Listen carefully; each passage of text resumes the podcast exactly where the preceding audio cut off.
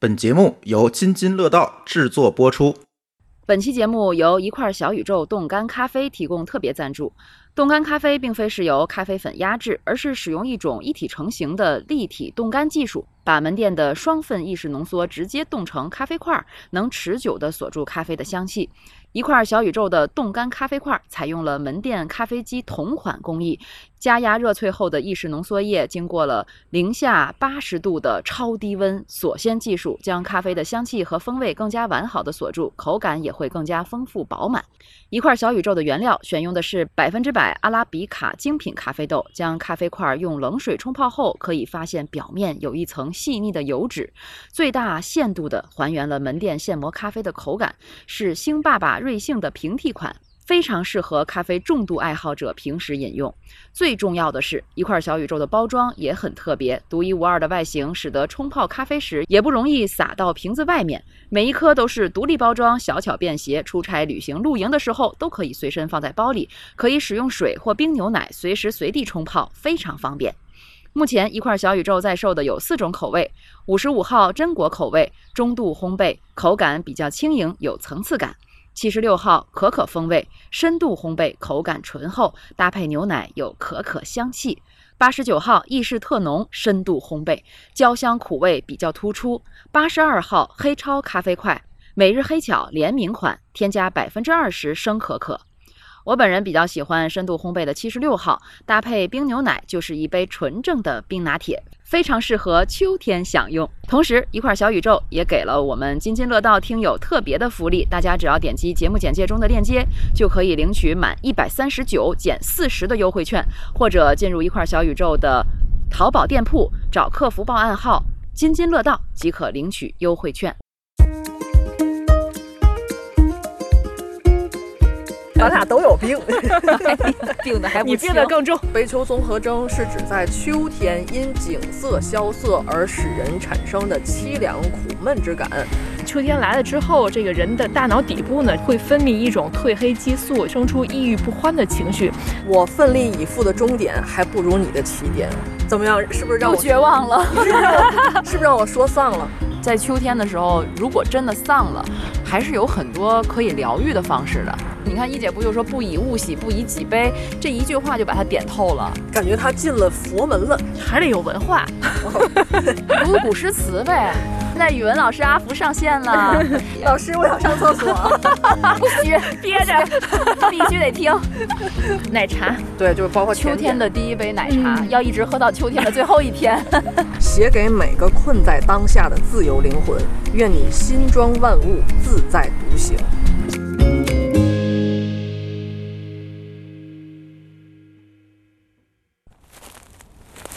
带我出家，就这儿吧，哎，这儿行，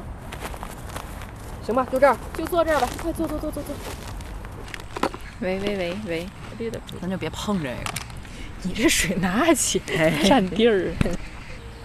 大家好，由于天津疫情一直反复，我们最终决定了这一期的《原汤化原食》节目。再次放到了户外来录制，我们容易吗？而且还是秋天的户外哦。今天我们就是坐在秋天里啊，然后跟秋天聊聊天儿。我是悲秋综合征患者小黑，我是从第一串喷嚏开始走入秋天的一姐。我是四季里最爱秋天的阿福。那你应该是有鼻炎的一姐 对吗？你知道的， 非得让我说出来。咱俩都有病， 病的还不你病得轻更重。但是我这个我这有专门说叫悲秋综合征，我这是在网上查了以后，我一开始以为是症，你知道吗？它这个征和症还不一样，对吧？阿福，阿福听傻了。就是不是真的病，对，只是有一些表征，对对是吧？对对对，反正我看你最近一见面就皱着眉头，我就我就问他怎么回事儿。我说我我我说我就不好受， 就是哎，但我这两天好受点儿了，你知道为什么吗？天儿热了，天热了，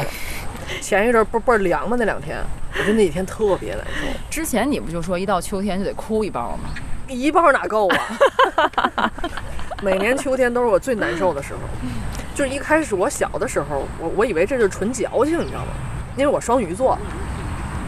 双鱼座本身就容易伤春悲秋，我就以为自己纯矫情。但是后来互联网发 达了以后，我突然发现这个不是我不是我的事儿，是天儿的事儿，是天儿的事儿。明明是凉快起来了，舒服了吧？老他天跟爷说然后你知道一：“我姐不是背这锅。一姐那天恶狠狠地说：“我发现你跟凉快天儿有仇。 真是的，好不容易凉快了，舒服了，他又开始丧。”那你说说悲秋综合症到底是什么概念啊？争争，悲秋综，那罚你说说，罚罚那五十。那你说说悲秋综合征到底什么概念啊？其实我我自己的体会啊，我觉得比那个百度上给的解释要更综合一点儿。嗯，你先说百度上的概念吧，就是它是这么解释啊，就是悲秋综合征是指在秋天因景色萧瑟而使人产生的凄凉、苦闷之感，甚至焦虑、抑郁情绪。入秋要注意调试心情，谨防悲秋综合征。就是我觉得我的我的感觉啊，就是它更全面、更立体。比如说，现在还没有太多秋天的景色，对吗？你看咱这儿还打蚊子呢，你们刚才还有蜘蛛。嗯，我是三伏天儿一过，天儿一旦秋风开始吹的时候，我身体上就有反应。首先身体上反应就是头容易浑浑噩噩的，就是容易沉，然后呢身体乏力。呃，其他的，比如说手脚是热的，但是呃手脚是凉的，但是腋下总出汗，呵，好细致呀！就是你你不知道到底是凉还是还是热。我我是我是就是更拧巴劲儿的是我是吧更？年期了。早更，你这就 是太早了， 二十多岁开始早 更。就是这感觉，你你首先身体上就不舒服，然后呢，就心理上容易带来的是一种失落感。你知道我的失落感啊，就是从也是从默服的时候就开始自己预备备了，你知道吗？ 就我自己会有一种预备备，就是我特别害怕秋天的到来，所以那个时候我自己就开始有点伤感了。秋天就快来了， 为了秋天又伤感一次，你你是从小就这样吗？不是，我是后来一点点的总结了经验，才发现自己越来越这样。 你知道，真正的悲伤其实并不是说因为秋天要来了，而是秋天来了，冬天还会远吗？ 哎呀，漫长的冬天就要开始了，就是小黑有半年多是丧的时候，对这半年多我都缓不过这这劲儿来。 这但个是三季都丧啊，是吧？所以我每年情绪最稳定的时候是夏天，就最嗯热的时候是、是是最稳定的。哎我呀觉得那是一种特别踏实的感觉， 哎呀，给你 热的我踏实给你了。送非洲去。不是非洲也说没有，就是他们那儿没中国热吗？像广州，你知道我小时候我就觉得，那个哎呀，可能怎么就这会儿又矫情劲儿又上来了呢？然后有的时候就忍不住，小的时候就这样，就就哭一包，就自己找地儿哭一包，哭完就好。然后还有一情种绪宣泄出去了。哎，还有一种办法是我妈，你知道吗？ 我因为我从小就是又 Q 到你妈妈， 我从小就是在一个特别严的这个家庭环境、家教环境当中长起来的，所以我妈就是经常。就是就就上一下这个拳脚之类功夫之类的，然后呢，我我每次我跟我妈说，妈，我心里不好受，然后我妈说，踹你一脚就好了。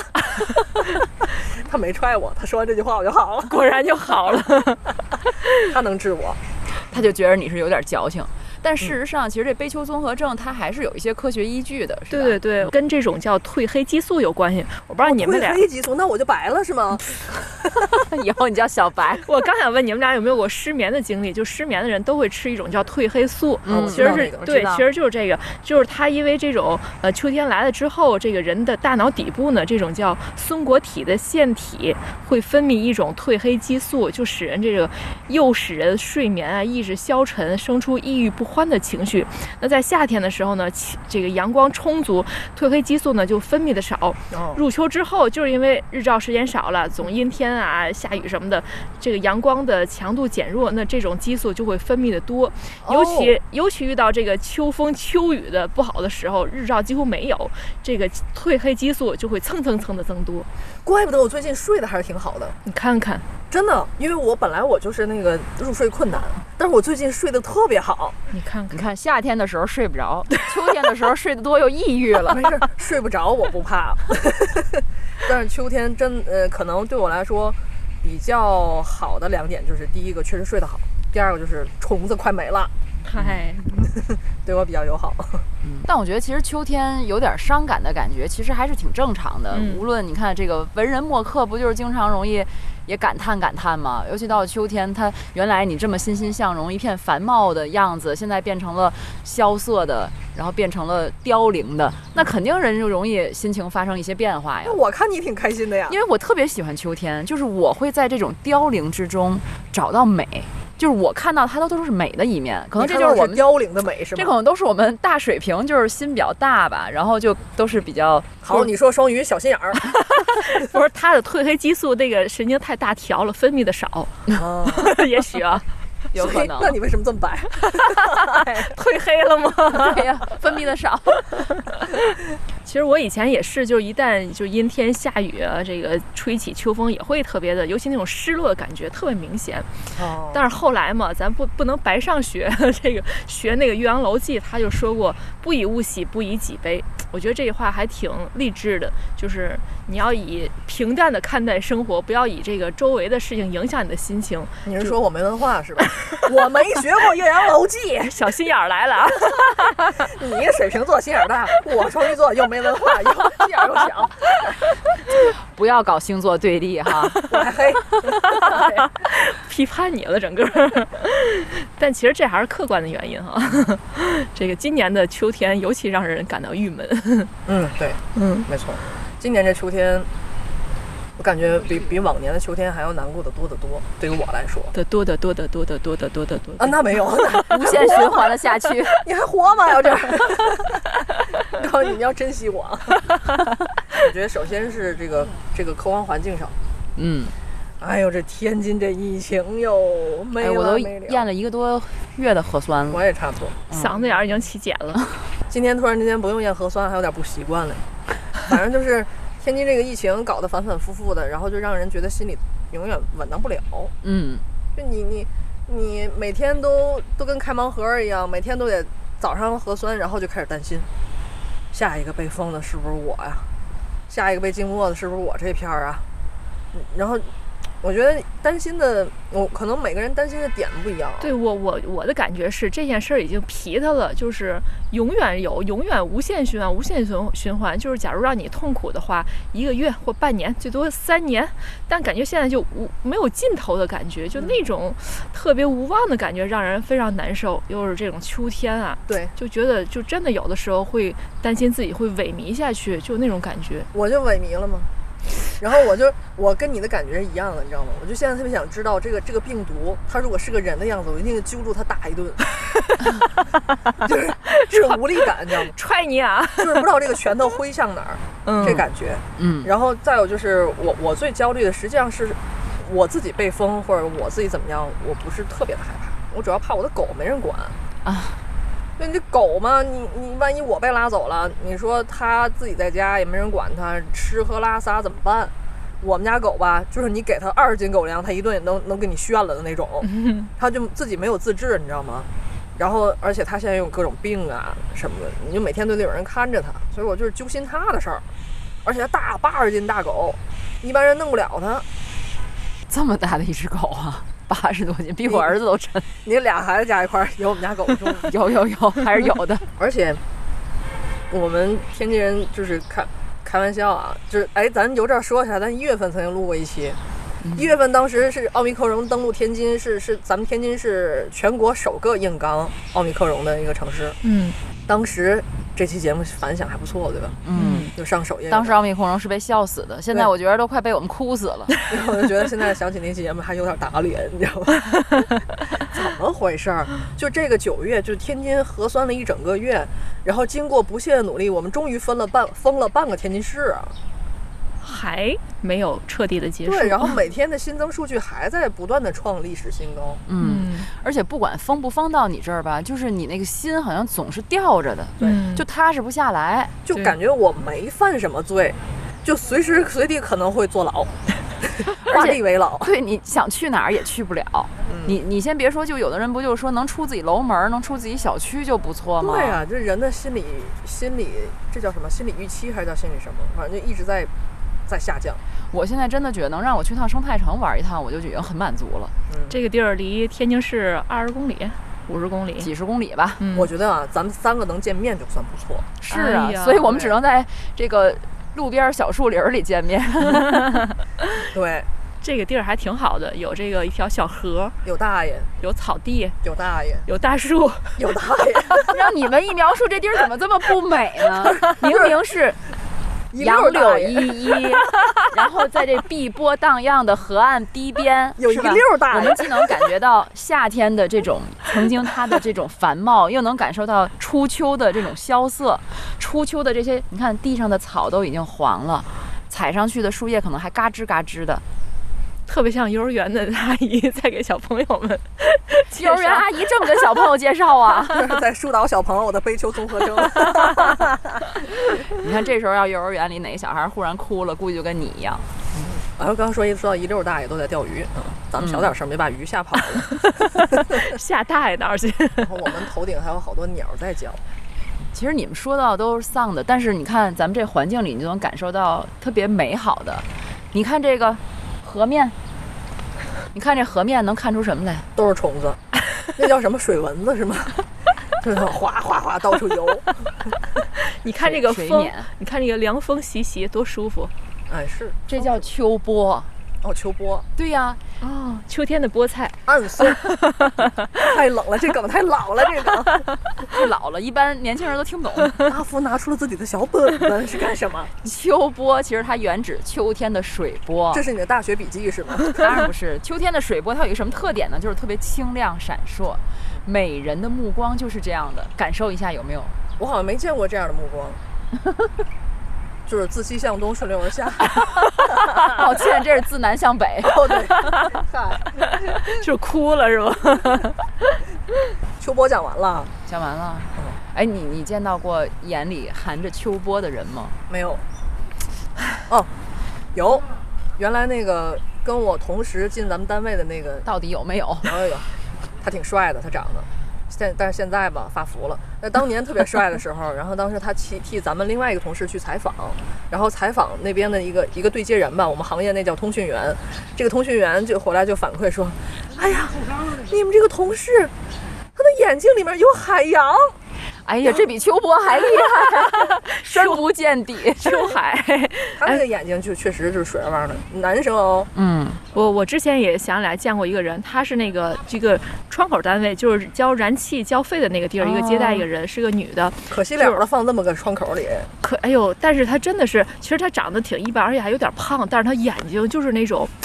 就是水汪汪，但不是那么大呀，但是水汪汪总是那种看人的时候润润的，就含情脉脉那种。嗯我每次去教，我都要看她，就使劲看她，就觉对得真所以好所以看。说眼睛是窗户嘛。对我昨天采访的时候碰到一个采访对象，他就是，其实他都年龄挺大了，头发也全白了，但是他的眼睛就是嗯特别明亮清澈，让你觉得他还有一份天真在里面。然后你在跟他聊天的时候，听他做跟他做采访的时候，你眼睛不停的想去盯着他的眼睛看。嗯，我想这就是秋波的感觉吧，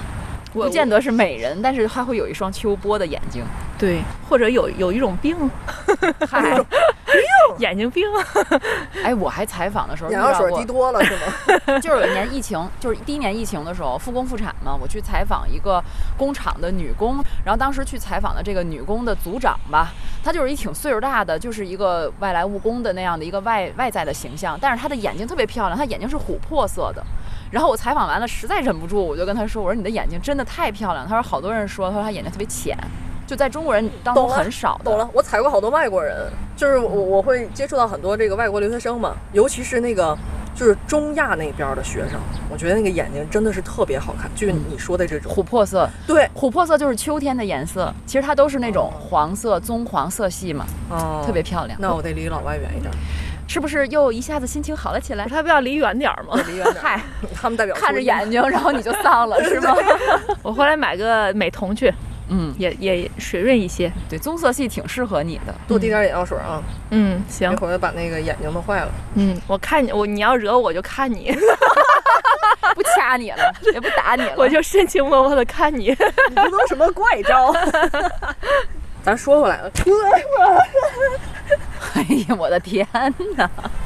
这孩子，看着挺勇猛的性格，咋 这么的？嘛玩意儿啊？是个大蚊子，嗨蚊子，你就是它它岁数有点大而已。那么点儿小的小蜘蛛你也害怕，那么大那大微的小到我觉得它也就，呃，直径一毫米，它会那个长那个小大的都不蜘蛛到都不到一毫米，零点五毫米根。咱说回来，就是就就刚才说到这个疫情的问题，我还有还有一个还有一些顾虑，就就是说，你像咱们这个职业比较特殊，嗯，就是咱做媒体这一块儿，你每天都要接触不同的人，人多面儿也广，你见面采啊、见面采访啊什么的。然后我就总怕万一我自己出现问题了，然后这样每天轨迹又这么多，会给别人带来一些麻烦，对嗯就特别怕连累别人。对，然后再有就是，我会嗯，比比受众比大家更早的了解到一些这个有关疫情的信息，比如说哪儿封控啦，哪儿又新增了什么，哪儿又有社会面儿什么，这些我都会早一步了解到。然后早一步了解到的时候，但是这时候出于我们工作的流程的规范来讲，你是不能随便在外边说的。嗯可是这时候自己憋着，你知道多难受吗？但是我小范围有时候会跟你们俩念叨念叨念叨一下。嗯，就是你比别人早一步知道，也会造成你的那种丧。就是当你的丧无法和与人分享的时候，嗯就全都集中到你自己的身体里了。对，我记得在就是刚有疫情的那年，二零二零年的时候，咱们不有一同事嘛，他嗯当时就是那个时候那波疫情还是挺厉害的，就是嗯重症率还是挺高的嘛。对，当时还有一些死亡病例嘛，嗯呃，咱们同事去采访一个医生，那对个医生后来确诊了。对，当时你知道吗？他就是因为他是跑医疗口的，他每天都在采访，而且都去最危险的第一线去采访。那个时候大概得有一个多月，她都没有见过孩子，孩子就跟她老公都送到了姥姥姥爷家，然后就那天晚上。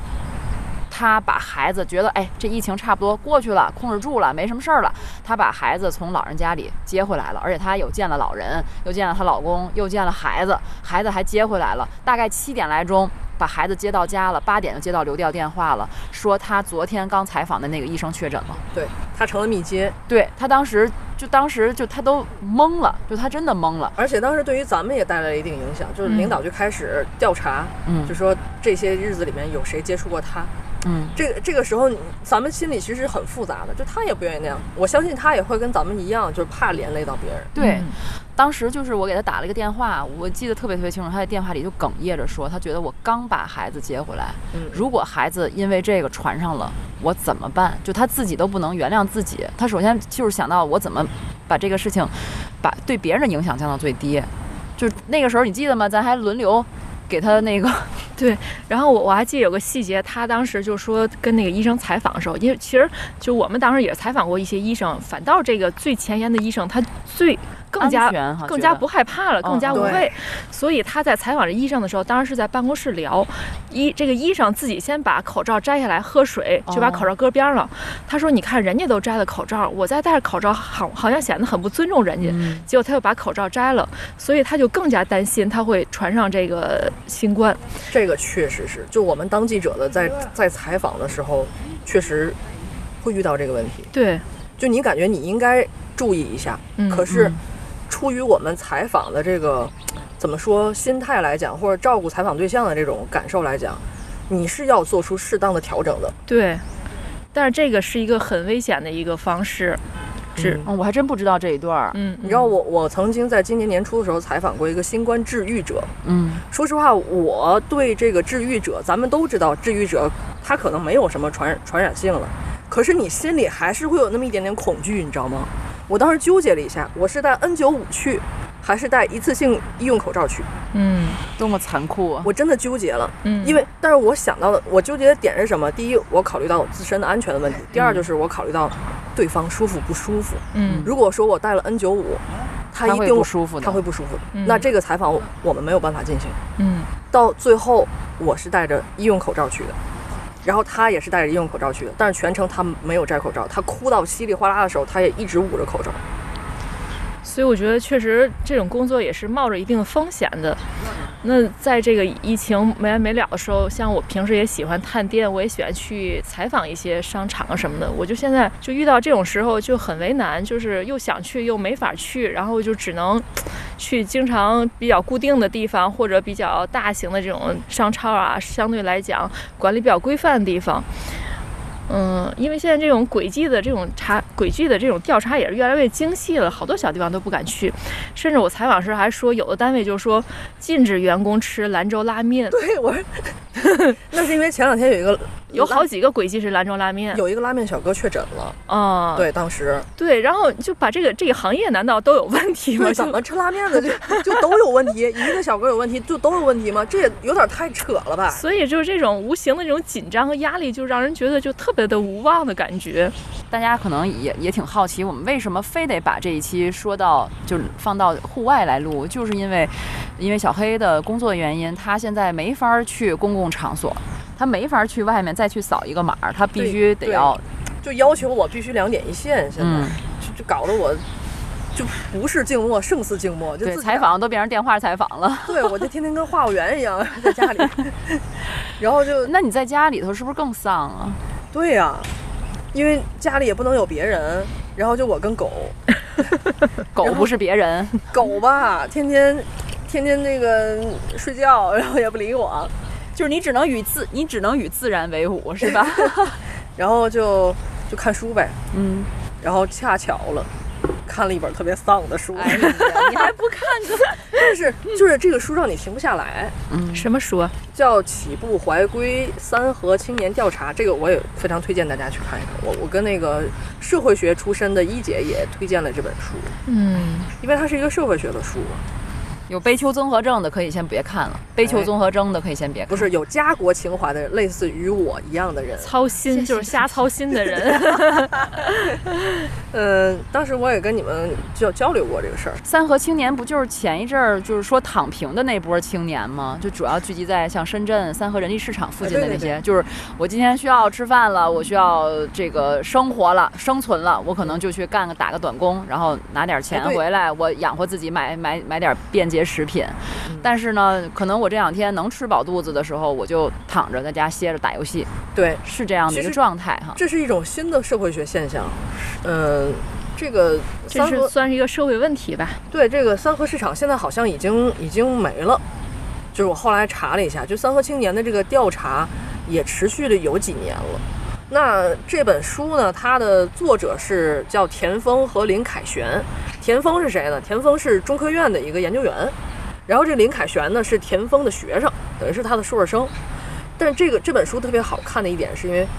为了完成这本书，这个学生林凯旋是深入到了这个深圳的三和人力市场周围的城中村的这些小巷子里，完全是运用这种沉浸式的、参与式的观察法，去对这个三和青年开展了田野调查。就深入体验生活呗。对，有点像暗访记者那种感觉。其实你说像这个深圳的三和人力市场哈，呃，我觉得各个城市都有，就是这种咱们天津俗称叫水猫市场，嗯是吧？嗯好多就是那种短工啊、临时工啊什么对这种的。但是以前咱们认为这些。打工人，而且尤其是从农村到城市来打工人，他们其实特别渴望这个活儿能一个接一个，嗯他一个接一个，他才能保证他的收入不断的在增加。哎，你没发现，在天津的水猫岁数相对比较大吗？对，岁数大的人其实会这样。为什么三和要青年呢？他们调研的就是这些青年人，他在这个市场里，他可能也是打短工，但他呈现了完全不一样的这种工作和生存状态。就这些青年人都是相对咱们北方的这些水水猫来讲，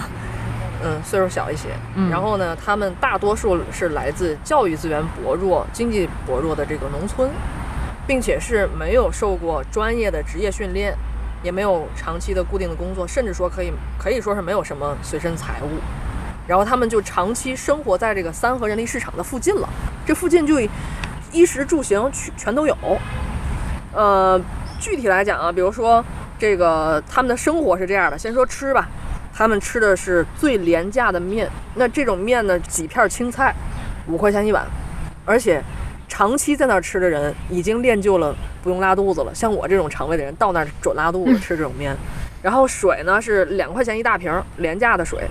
再说穿，他们买的啊都是常年在那个三河市场周围有两个大娘在那儿摆摊儿，这些大娘摆摊儿卖的全都是二手的衣物，有些衣物甚至是捡来的，捡来以后他们他们重新洗一洗就卖。再说住，哎，就这住哎，他们每天睡在十五块 钱一晚的床位上，然后这个床上到处爬臭虫，然后就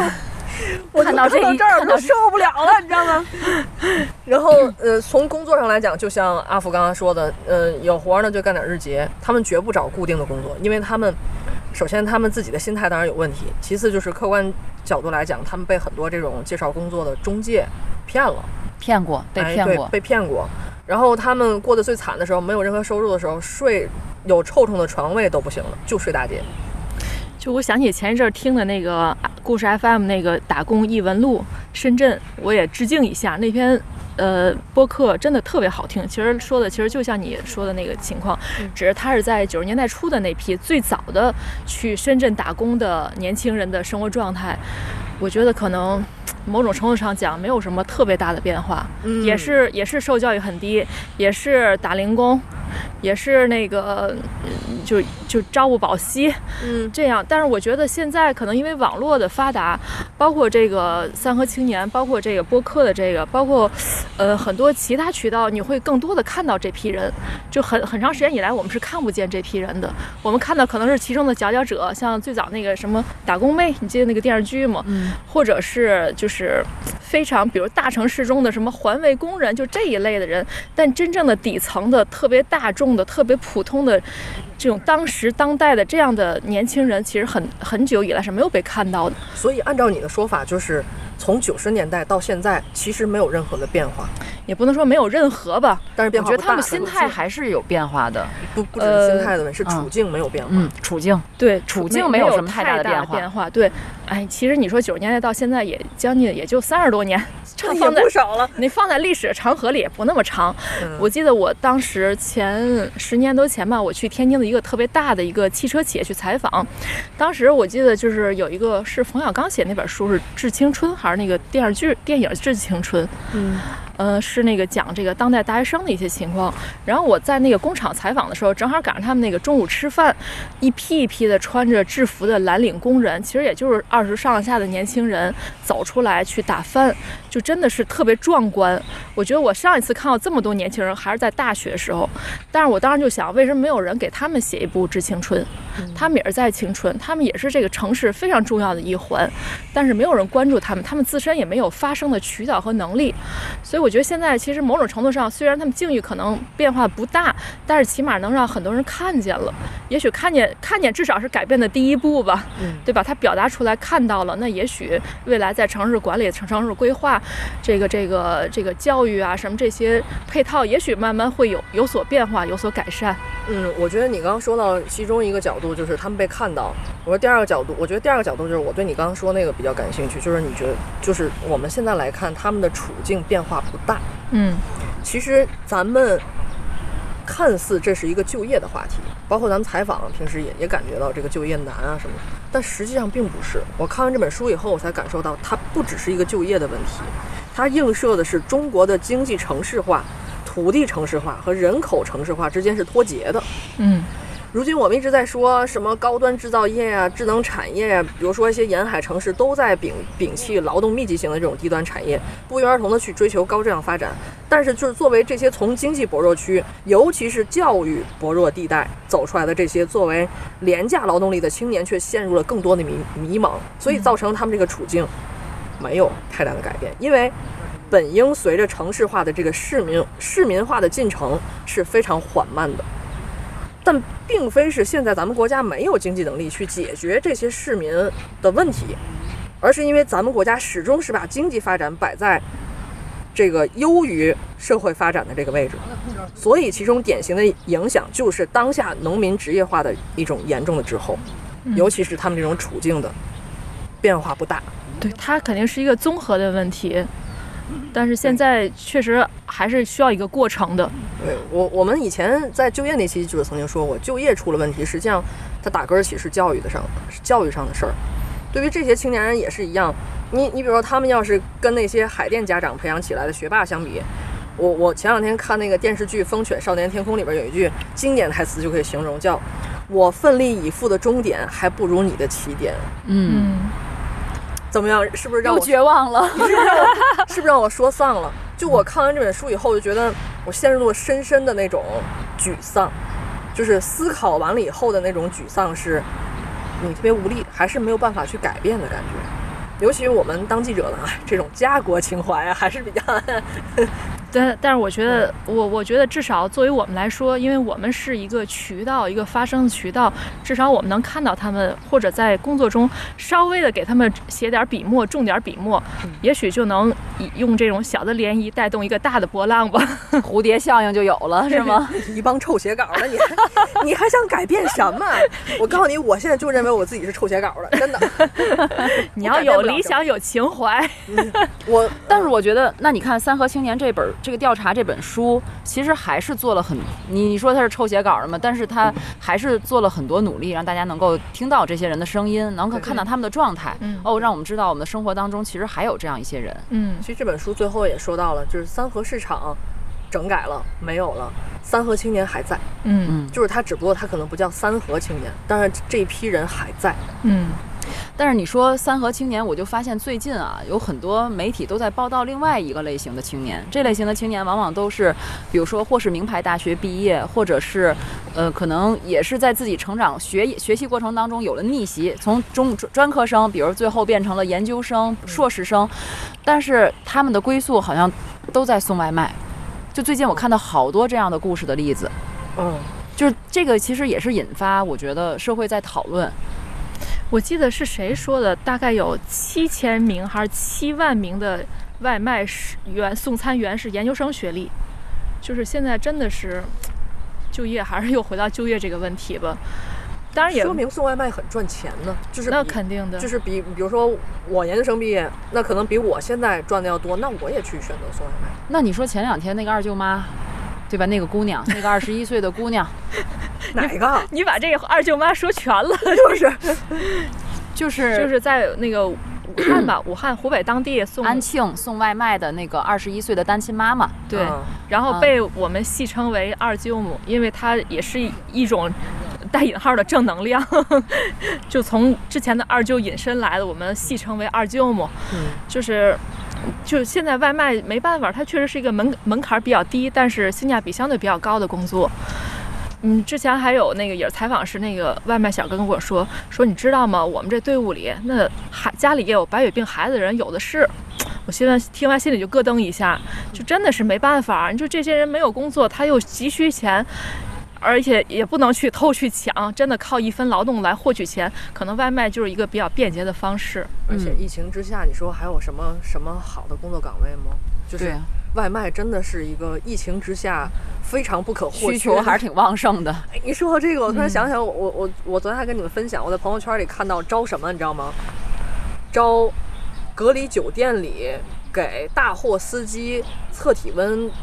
登记扫码的这么一个人，哦，我看我也看见了，好像昨对天就好多这个公众号都在发。那个五千块钱一个月，嗯，五千块钱一个月，我说这不就相当于招了个蹲监狱的吗？招了个自愿蹲蹲监狱的，我还给你钱，嗯 要给我五万，你给我五万我都不干。但是这也是一个稳定的工作对呀、啊呀。这就是疫情之下新产生的新岗位呀、嗯，这个适合三和青年去干。三幺青年干不了，束缚受到束缚，他不自由。哦，对，三和青年它的核心还是要自由。嗯，所以这本书就是因为太有代入感了。你知道，距离上一本让我特别有代入感的书，还是那个余华的《兄弟》呢。余华写那《兄弟》里边，尤其是他描述到那个那个人，这个。掉到粪坑里的那种感觉， 我特别有代入感，你知道？虽然这个类比也不太恰当吧， 就我就感觉我好像就站在三和青年之间中间，然后就看着他们这样那样，然后我也睡在那个爬满臭虫的床位上，然后我就丧了。这本书我根本就没办法一口气看完，就一会儿躺着，一会儿躺一会儿，躺一会儿看一会儿，躺一会儿看一会儿，然后就丧在丧在床上了，就没有力气起来。哎，这不跟看那个你前两天说看《引入尘烟》一样吗？比如陈烟，我我是在那个抖音上刷到那种梗概版的，它整个梗概它最精华的部分都都展现出来了，我就相当于把这个电影都看完了。然后扛完以后，当天晚上没睡好觉。我嗯是看一个公众号写了一篇文章，其实它轻微会有剧透。我当时看他那些分析，我就已经没有勇气点开这个电影了。其实我我还昨天看了一下，但是呢，海清因为海清啊太知名了，我我一看到她的镜头我就容易出戏，嗯哦因为我就想到她，她每次都是那种很精明、很强势、很能干的女人。哦，但在这里，她是一个残疾的、很弱势的、很老实的一个女人。我一看她总跳戏，但是我觉得那个男，那个主角特别的特别好演那的。男这个主电角影里是面真的，说就是这电影村里的面只有海清是专业演员，对其他人哦全都不是，他都是现场找只的，有海清能跳脱出来，哦就别人都会觉得哦，就是在生活，嗯就是很真实的生活。只有到海清，我觉得哦，她是在演戏，就这种感觉，有点可惜。我我是觉看了得，幕后的花絮，好像海清已经做了已经很不大容易很对大努力了。嗯其已实经对于他来说，确实是个大挑战。对，可能就是因为她太熟知了，被大家，她给人的既有印象是那种女女性。对，但是我我我大概看了一半多吧，我感觉就是就是人们看不了这种欺负老实人的电影，就在那个电视这个电影里，海清和她那个老公吧，就真的是这个农村里的最底层，不管是身体还是经济条件，还是这种，因为他是那个那个熊猫血可以这个被帮助别人嘛是，这个男主的熊，男主的血是熊猫血。嗯对对，然后可以去帮助别人的，别人是对他无尽的压榨，而且还是不尊重，甚至于因为那个海清她在里面演的角色，她是那个小便失禁的，嗯，然后不小心可能坐哪儿就就湿了，给人弄脏了，然后别人就去管叫瘟神瘟神，就很自然的，他可能都不觉什么，别人也不觉什么，但是对于这个画面外的我会觉得这对人好大的一种人格的侮辱。但是没有办法，在农村或者在这个时代，它它就是这样存在的，所以我觉得这种这种电影看下去一定会让人觉得很很难受的。哎呀，怎么就从秋波说到这么丧了呢？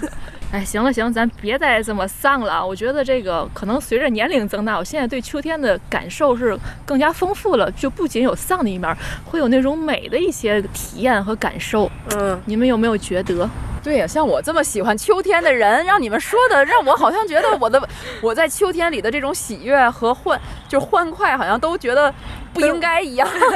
被我们带入了情绪的漩嗯涡。对啊，我觉得秋天特别美好，因为秋天是丰收的季节，我特别喜欢秋天，你是愿意站站在稻田里吗？就是稻那虫子可多 呀！哎，你知道天津就有一片稻田，那片稻田种的是。是叫 C 九幺九吗？ 不是大飞大飞机，就是就是哦九幺九金稻号吧？ 919啊，金到九幺九号，金到九幺九号这个稻子，这个稻子在这个时候都，尤其十一之后，它就慢慢成熟，都金黄了。就是它是一这种稻子的品种哈、不只是有色泽上你看到金黄特别漂亮，而且你站在就是边儿上，站在其中稻田边儿上，风一吹，秋风过后，就那种稻的稻子的香气啊，这是可能在城市人很难去感受到的，啊我会有觉得香气是吗？对，会有稻子的香哎气，我觉得你说这个得配一个特别会拍照的人，嗯跟着一块儿去啊。那让我让我去玩吗？让啊，它是有那个栈道啊什么那的，都应是该可以应该的。挺好的，户外啊，户哦，外。对我我我现在那个想治愈自己 吗？嗯去想闻稻香，想到秋天也是那种画面，像那种新疆的什么喀纳斯什么那种，嗯 五又有彩斑斓的。对，，又有又有那种地蓝色的这种湖面儿，又有这种绿色草地，同时那个白桦林、什么胡杨木那些缤纷色彩，哎，我觉得特别美。你怎么说说老年人的感觉？ 不是真的，就难道就我体以验前不出上上大学的时候，就特别想去秋天的九寨沟。嗯，虽然我只去了夏天的九寨沟吧，但是我真的特别想去感受嗯我去过秋天的九寨沟。嗯，嗯，但是都是人是吧？还好。啊，嗯，对，这种景色其实真的是随着第一股秋风吹来，慢慢这个世界就变了一个颜色，变了更丰富的颜色。 你知道日本他们不是赏樱有那个樱花线嘛？就是告诉你随着这个时间的推移，哪儿的樱花开了，哪儿的樱花开了。其实好像也有这个赏红叶、赏枫叶的这个时间线。尤其到秋天的时候，我去过南京，就南京的红叶，包括梧本来桐叶我想，去特别南京特别漂亮。他又丧了，开始 我本来就是想这阵儿去南京，去不了 了。换个地儿说。 对，像北京的香山，哦，你也想去北京？哪儿也去不 了。哎你你可以那个看看视频。你 可以看看视频、直播什么的。小树林里采采树叶表。就是秋天的这种美是特别独特的，是任何季节都没有的。 嗯，而且它是衔接了，嗯，就是这种郁葱葱和最后冬天的真正的干枯，对呀、漫长的冬天对就我要觉得来了衔接，而且它是以这么美的方式去告别这个季节，告别这一年。别提告别啊！谢幕，谢幕行吗？他有时候你说庆 祝庆祝，就是你说你说都到秋天了，他他要以这么一样的方式，最后我要再绽放一下我的美植，我手指指着植物啊，绽放一下我的美，来亚来洲鸟儿，对来沉寂，然后来蓄势待发，到春天的时候，我再向大家就来展现我。我觉得就是这种感觉，所以我特别喜欢秋天。哎呀，怎么这个又来了？小红蜘蛛，哎，他就喜欢你，哎你看，好可爱爱啊啊！红蜘蛛是不是一个电视剧的名字？是一个嗯什么特别毒枭吓人的，我记得什 么毒枭什么的那种？ 都是那个女性犯罪者。哟，哎，你没看过这个吗？我觉得那个在我幼小的心灵里就留下了阴影，就什么吸毒的导演那的个。你看，不止秋天有这些美哈、在秋天的时候，如果真的丧了，还是有很多可以疗愈的方式的。走进大自然是一个方式呗，对吧？当然，你不能光看见它那个落叶啊，你也得看见它的美，是吧？还有蚊子，嗯还有， 还有，还有就是躲避式疗愈法，比如说有很多信息让你觉得不开心，让你特别焦虑、紧张，那你就别看了呗，嗯，对，是吧？就是不看呗，把手机撂一边儿，简单粗暴。就是我们属于要直面这些信息，但是直面的同时就不要再延续了， 就是看完信息之后不要看那些渲染情绪的对东西我。都能想到，每次我发给阿福和一姐的时候，然后一姐看完以后都是，完了，就是一下完了，嗯， 我在思考， 然后从此就把这个放下了。 一姐还是能放下的， 但是我就是，哎呀，怎么办呢？ 但其实我自己也想过一些疗愈的办法，嗯，我。比如说，我换一本书看，机器猫就是对呀、看点儿这个，就是即使你不是说看多么。盛世太平、人间喜乐的这样的书，但是你也可以看一些，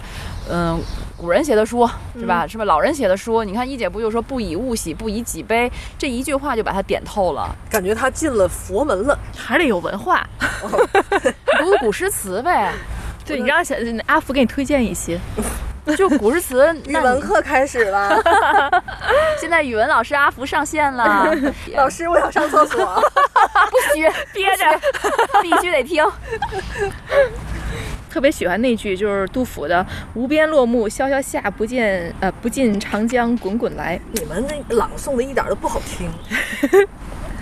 意境主要是意境，就是那种特别的辽阔。你知道这“无边落木萧萧下，不见长江滚滚来”这不是杜甫的《登高》吗？嗯因为哎，你看这两天就是到了重阳，其实重阳不是老年节，它不是一个纯这个敬老爱老的节日。古人在重阳节这天都要登高的。嗯我就是每年都会在重阳节这一天带着孩子去爬山，有时候去鼓楼就登高。嗯为什么说秋高气爽呢？你在高处可能才能感觉到这种辽更冷阔的了感觉， 高处不胜寒是吗？而且一姐说到的这句《登高》里的“无边落木萧萧下，不尽长江滚滚来”，它前面前面一句、后面一句其实都是讲了好多悲凉的事儿。嗯你比如前面说“风急天高猿啸哀，渚清沙白鸟飞回，无边落木萧萧下，不尽长江滚滚来”，下一句就是“为万里悲秋常作客，百年多病独登台”。 艰难苦恨 繁霜鬓，潦倒新停浊酒杯。 我已经要哭 了。就是就是你你看，但是这个你要这么想哈，这个我们原来上文学课的时候老师讲过，就是你看起来这是一个很悲凉的，以秋天的，呃来讲这个自己的这种经历，又是病啊，是吧？又是艰难啊，又是恨啊，又是双鬓啊，又孤独啊，潦倒啊，但实际上就是个体的生命，它往往有时候就让我们感觉没有希望。但事实上，天道是永恒的。怎么讲呢？你看，无边落木萧萧下，不尽长江滚滚来。无论你多么的，你的你的生活多么没有希望，不尽如人意，但是自然它始终是这样周而复始的。嗯，就天道是不变的，你只有把你个人的这种情怀融入到就是我天道之中，天人合一了。就是我对这个地球没有什么意义，就是你活你的这个四季轮回，四季轮回的，就是你只能将你自己的生命价值融入到永恒的天道当中，你可能才会获 得治愈，你可能才会领悟，懂了吗？没悟啊，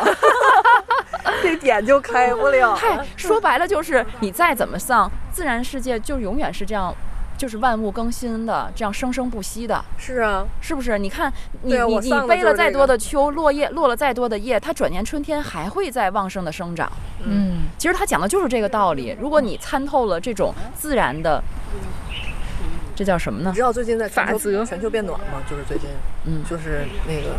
极端天气也在出现什么的，四季还你看能不他能又丧上来了。正能不能正常的交替轮回啊？没你事儿，要等担不心到地你。球你知道有人就说你不要说我在保护地球，地球不需要你保护，你现在保护的是人类自己。地球亿万年来它从来没有消亡过，无论是原来陨石撞击地球，比如这这当然是一个现在是一个猜想啊，陨石撞击地球，它它的恐龙都灭绝了，地球没有事啊，它依然在生生不息啊，最后还孕育出了人类啊。对，那你天要这么来想啊，那天我还听一你以为个人类什么好东西？也，那天我还听个节目，就是那个主持人问一个天文学家说，这个照现在的速度，太阳太阳这个星球什么时候会灭亡？他说这个事儿你就不要想了， 这无无数这就是无无法计算的一个量级，它才会那什么。所以我觉得也是，就是像阿富刚才说的，可能人类渺小的这么一个存在，其实对世界的作用微乎其微。而且在古诗的古诗词当中也有很多秋天的美啊，因为我特别喜从欢。天文学课又回到了语文课，是不是？对对对，我我我特别喜欢王维的诗，你知道，王维不也写过“九月九日忆山东兄弟”吗？就是说，嗯，重阳节这天登高嘛，讲的登高。虽然这这这首诗里写的也挺悲的， 但天是差茱萸少 一人，但是他也写过好的呀，他写的那个《山居哎秋暝》你没觉得你劝的特别苍白吗？不是因为在我这里，我觉得即使他有悲凉的情绪在这首诗里头，它也是一种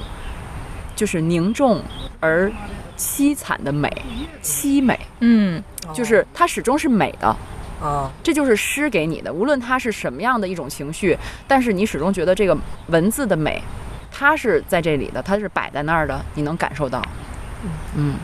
还是共鸣吧，就悲的地方，你觉得哦，古人你看他共鸣了；喜的地方，你就共享呗。你知道为什么我无法共鸣吗？嗯，因为古诗词文言文 是我的痛点，我就没学明白过。我告诉快拜阿福为师。你，就是怎么讲我都不开窍，就这些东西。那你看咱们现在出不去，玩不了了，但是呢，你可以在诗里面感受到那个意境和画面。王维的《山居秋暝》都背过吧？忘了，空山新雨后，哦天气晚来秋。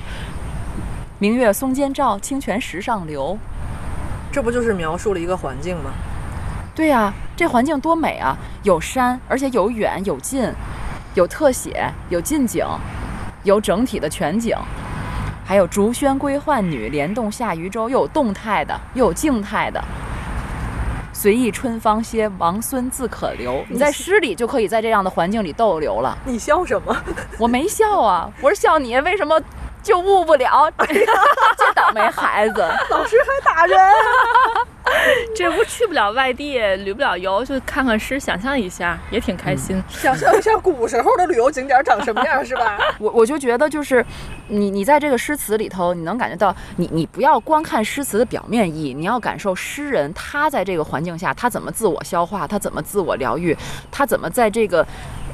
这种抑郁的环境里面寻找到美。你知道古诗词对于我来说是什么吗？就是褪黑素。我一看就困，更悲了， 白说，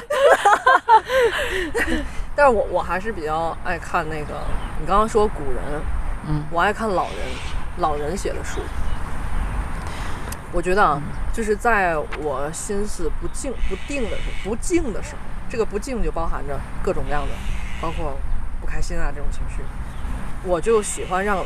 去看一些老人的东西。嗯比如说，你们知道我喜欢听胡德夫的歌，胡德夫就是一个老人，然后我也喜欢看老人写的书。哎呀，我有时候觉得老人不见得能治愈你啊。没有啊，我就很喜欢季羡林，嗯，我这两天就换了一本季羡林的书看。我虽然我看的是他年轻时候的事儿，他写的《清华园日记》，我看过季羡林的《 牛棚杂役》，也挺悲的。但是老人的那种文学啊，它是一种岁月的沉淀感，就是感觉你一看到他那种文字，你心里就踏实下来了。嗯季羡林给我最打动我的一句话，是他那本叫《自在》呃叫《一生自在》那本书的封面上写的那么一句话，叫“写给每个困在当下的自由灵魂，愿你心装万物，自在独行。”就他这句话，直接就说到我心坎儿上了。尤其是干咱这行的，你干记者呢，你必须得心装万物。但是我现在就装的有点多，有点噎不下去了，就没办法自在独行，你知道吗？哎，我觉得这正常。其实自就古以是读来，书太少，不是自古以来，其实中国文人就有这种悲剧意识，先天下之忧而忧，后天下之乐而乐嘛。但是呢，其实你在他们的文学作品里，就你说的季羡林、季老是吧？还有这个之前我们说到的诗人、词人，在他们作品里，其实还是能够充分感受到这种悲剧意识下，他们要表现出这种生生不息的乐观主义精神。嗯就甭管什么样的诗，都是这样的。阿福老师又上线了，呃，其实我觉得就是看书是一方面，对于我来说就是汲取这种乐观精神，也是在平时采访中经常会这样。嗯，就是因为有的时候自己觉得丧的时候，恰好有个采访你不得不去的时候，其实对方正好是个积极乐观人，你会觉得特别好，跟他聊就能够一种疗愈。比如说我我前一段采访一个企业家，采访一个企业家，他当时就是。就是在疫情，其实它是个做医疗行业的企业。按说咱们想医疗行业这个时候肯定都是大大富大贵能暴富，但其实也没这么简单，他也得抓准时机。比如说他这个企业呢，它是一个呃上市公司，它其实瞄准的一直是海外市场，但是海外市场它的疫情是有波动的。前年年底疫情处于已经基本缓解的时候，他当时想进军海外市场已经晚了。呃，而且国内市场已经基本上都已经占领好了，他当时就非常的犹豫，要不要进，要不要进。但是他当时就提出一个词叫“躬身入局”，我觉得这个词就给我的这个，呃。启迪特别深，我后来一直在想这个词，这个词意思就是说，把自己放入当局当中，自己亲身体会才能把事情做好。即便处于这种卑微的地位，也要呃谦虚的自我约束，不能放纵自己。他当时就说：“我我们不管怎么样，已经做到这个地步，我们继续投入，咱们看看到底能怎样。”因为他继续进军海外的这个抗疫的这个市场。没想到第二波奥密克戎疫情又来了，海外的需求激增，他的公司一下就成为了这个中标的一个企业，所以就是呃获得了一个相对来讲非常大的成功。可以说，他这两年获得的营业额已经把之前的所有的这个将近十年的这个营业额都已经覆盖了 cover 了。所以我就觉得这个词特别好，就是当我们在犹豫不决或者在人生低谷当中的时候，可能有的时候未必是你想什么，而是说你先去做。包括我们，我觉得我就像我们三个做播客也一样，嗯，我也想到这个问题。对，就是我们之前可能完全没有想到做播客会遇到这样那样这样那样的事儿对，但是你不做，你永远都不知道。对，我们也躬身入局了。对呀、嗯，即使可能现在还没有一个特别大的成就，但我觉得获得的东西一定是你不做要多得多的，比你不做的时候。我们现在已经获得一些东西了，嗯，对，比如说小商单上， 哎，我觉得这不只是小商单，还有我觉得就是在听友群里头也让我特别感动，就是对很快我们的就是二群都一下子都快满了，嗯然后我觉得有这么多人其实是支持我们的，喜喜欢我们的，嗯所以我觉得这也是支持我们躬身入局，继续勇敢的努力的走下去的一种动力。嗯，这块是鸡汤。我就善于给大家熬鸡汤，我发现为什么叫原汤？原汤呢？这秋天补点鸡汤，进补补秋 膘。你看一姐说，啊就是咱们干这行的，我觉得对于我们来说，生活总会有意外之喜。就是因为我们在采访的时候会碰到一些有趣的灵魂，嗯你总会碰到有趣的灵魂，无论在什么时候都会碰到。嗯他刚说那个让我想起来，我碰到的一个有趣的灵魂，是一个开德国留学机构的姐姐。你想吧，德 国本来就小语种，平时就不好干。嗯其次，现在这种留学环境咱也知道。嗯第三就是教育机构的环境咱也知道。嗯你说他得多难受？然后我们两个其实认识了好多年了，但是就是不间断的联系。就在今年的时候，他他就联系我了，我们俩就随便聊聊几句，我就我就怯怯地问了他一句：“我说你最近怎么样？”他说：“我现在好极了。”哎，我说：“你们不应该不好干吗？”他说：“我现在反而比以前要更好了。”你知道他干什么了吗？他最早创业的时候，就是自己在外面发传单那种，他说别人比如四十块钱一小时，我卖十五块钱一小时，我就自己干。一点儿一点儿这么干起来以后，它主要是干线下嘛。到了疫情之前，它刚有起色，疫情来了，来了以后，他这人是一个特别乐观的一个人。他说：“那我就变呗，我就改呗，改线上，一点儿点儿摸索，从一开始线上教学摸索到现在，你知道干了什么吗？干了个德语词典，嚯，嗯是什么叫德语词典就是那个呃一个 APP？一个 app，就是德语的词典其实也有，但是它那个没有它这个这么专业，而且你知道它前两天。就是他们这个领域里面最早干词典的那个，还黑了他的这个系统，从它里边读数据，哦因为它这个太全了，它这个又专业又全。然后说那你怎么做的呢？啊，对，你干这个词典的话，你必须得找一个合伙人，这个合伙人必须得是一个程序员，对， 那你拿什么去去那个完完全全锁住这个合伙人、这个程序员呢？只有一个办法，嫁给他。啊 他真的这两年结的婚。我说你都结婚了啊？我老公就是我那合 伙人。啊嗨，这太牢牢的锁定了。一举两得。现在干得风生水起的，啊，而且他说，我突然间发现我打开了一个市场，原来我只在天津招这些学德语的人。嗯，原来我觉得学生已经不少了，后来我发现，在线上教学以后，线上收学生，我可以招到全世界对学德语的人。对，嗯我说世界上还有那么多学德语的人？他说有啊，比如说有一个中国人在日本留学，他下一步要去德 国，他在日本来上我的线上课。哦，我说你这真的是，他说我打也开没了想新到，世界的大门对，。他是打开了新世界的，对我，我觉得可能这种乐观坚强人，在什么时候他都能找到机会。对，就像我之所以别前，丧了，就像我之前采访一个餐饮的人嘛，其实餐饮现在真的特别难，关了那么多家那么多家。但是我采访那个呃女老板吧，她和她老公也是合伙人一块儿干的餐饮，她就说：“我说你们难道不觉得丧过什么？”她说：“我其实已经想好了，我们从创业之初就说，咱们就开十家，只要开十家，哪怕有一家营业，那家那些也就可以忽略不计了。那我们现在刚开到第四家，虽然已经关了两家了吧，但我们还是在那个正向的去营业。我说对，也是。我说那你们这个关门，比如临时暂停营业的时候，暂停堂时候，你们干嘛？他说我们之前啊就上那个数据系统，就是现在比如收银都直接的扫微信扫什么，直接连电脑。他说之前真的太忙，他们那个餐饮其实还是挺火的，就天天排队那种，忙的他没有时间整理。但一有疫情在家的时候，他们就开始整理这些东西，把所有数据上传，所有这些背后的流程捋顺了，就包括这个，比如说哪道菜每天卖多少次，卖多少份儿，哪些是会员，哪是非会员，就等等非常细致的数据，他都给重新的梳理一遍，那就给了他后期的决策，包括重新制定新的菜单一个非常强大的数据支撑。他说这个真的是我只有因为疫情没办法在家待着的时候，才能静下心跟我老公来做这个事儿。哎，我就觉得还挺佩服的，就而且我不觉得这是鸡汤，这就真的是真金白银，人家是来付出真的心血来做这个，呃，为了企业经营来做的事儿。嗯，所以我觉得这样的人，他还是像明灯一样能照到我们的。哎，还真的是明灯。我觉得就是采访的时候，你一下就被对面这个灵魂给感染到了。是。你你你你比去触碰古人、去触碰老人来的要更猛烈。对，而且尤其是在疫情这几年当中，因为大家都丧嘛，有很就大部分人可能都会有丧的情绪，但是在这个过程当中，你采访的那些人，尤其是那种很底层的那些。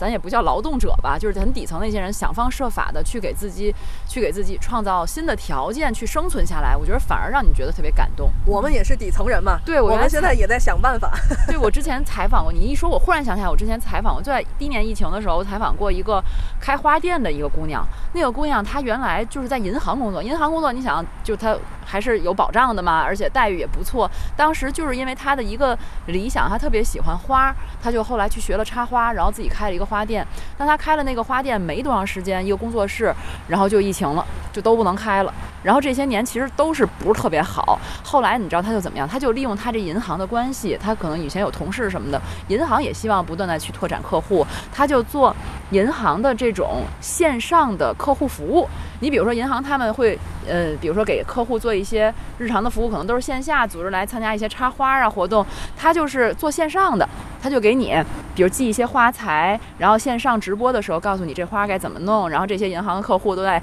远程这端，然后自己弄，然啊后什么的参与这个过程，然后银行也受益了，然后从他来讲也拓展了一个新的市场，嗯而且很多人都会从线上最后到他线下开店，又去找到他，跟他去学插花，嗯他的这个工作室就火起来了。嗯我当时就是因为银行给我介绍了。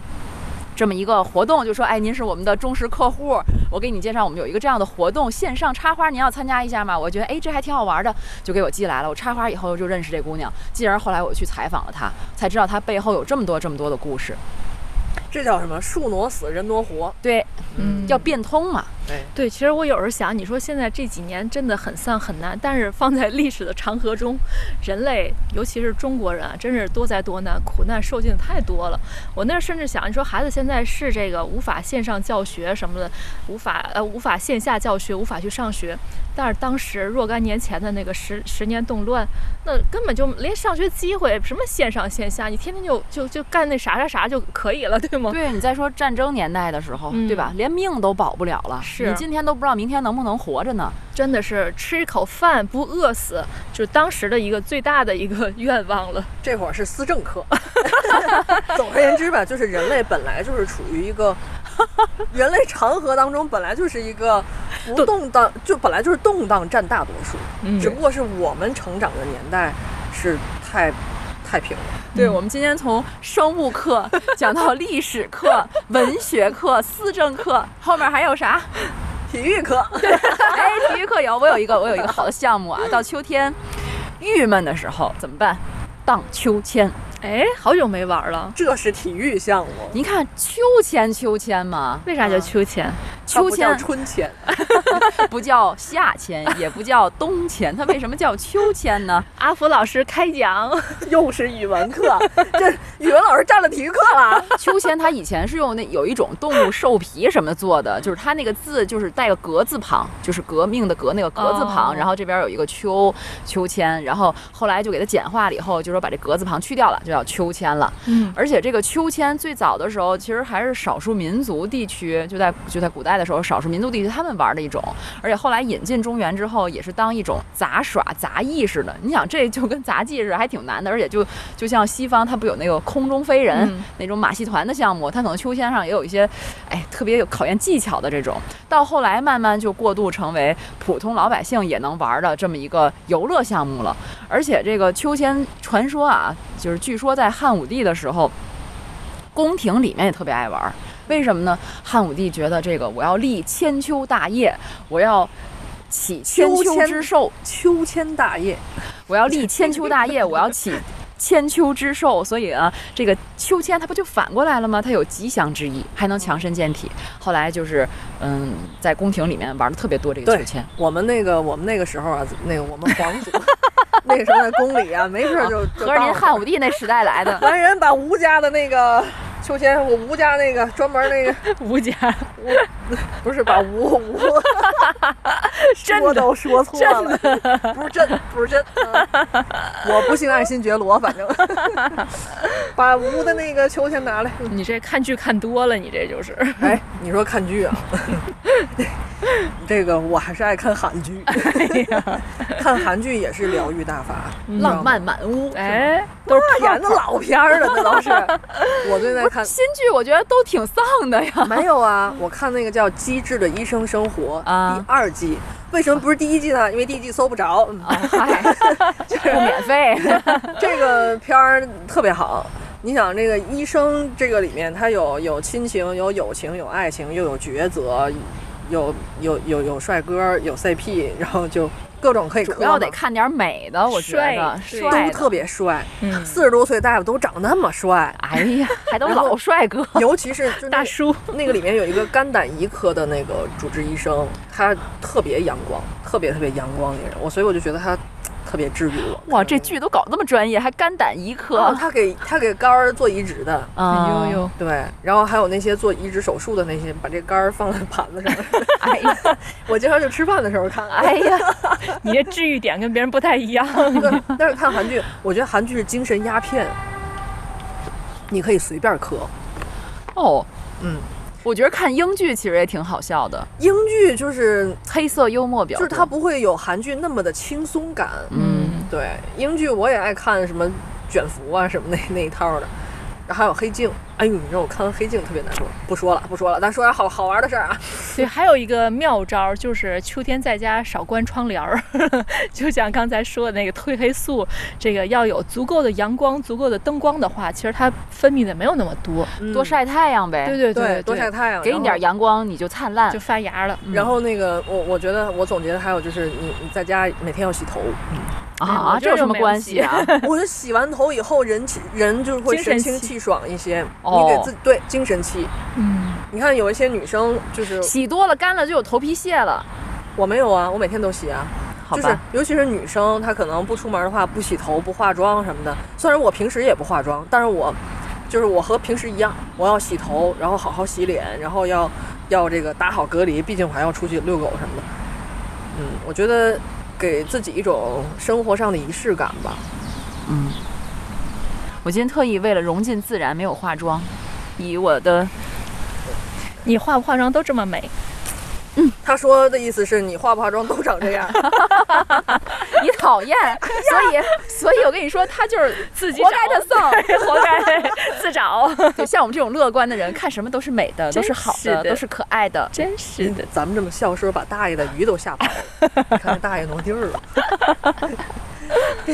吹萨克斯的大爷还等咱赶紧录完呢， 还让咱录完告他一声，是吗？ 对，这个梗，这个梗啊，是我们刚坐下来要录音的时候，旁边有一吹萨克斯大爷支吧起了自己的摊儿，然后吹吹吹开了一曲《感恩 的心》而且我还是第一次见电萨克斯，啊，然后关键他的设备比咱们 要好， 有墙纸话扩音筒，扩音，有墙纸话筒，还有扩音器什么的 啊，不重要。反正就说到这个，在家里的话，我觉得。嗯，自己实在懒得做饭，那就吃点垃圾食品，没事儿。嗯，吃点垃圾食品就吃点儿吧。薯片，奶茶，嗯，对，就是包括秋甜天点的第一杯奶茶，嗯要一直喝到秋天的最后一天。 我觉得这个时候就是你想干点啥就干点啥，垃圾点就垃圾点。嗯，刚还说要神清气爽、精致一点儿，后来就得勒他一点儿。我说是吃的外表吧，精致，内里可以吃点垃圾食品，因是为吗垃？圾食品会给人带来愉悦感嘛，对对对，是吧，对一姐？就宠一下自己嘛。 垃圾食品爱好者，一姐，听友们有什么秋天的故事、秋天的感受，也欢迎跟我们一起分享。感谢您收听这一期的《原滩化原石》，您可以在各大音频平台搜索“原滩化原石”，话是说话的话。也欢迎大家随时加入我们的听友群哈，估计再加入的就得进入三群了，开启一个全新的群。大家可以在群里分享一下你在秋天的故事，呃，讲一讲你在秋天疗愈的一些好的办法哈，跟我们大家来分享。让我们和秋天挥挥手吧。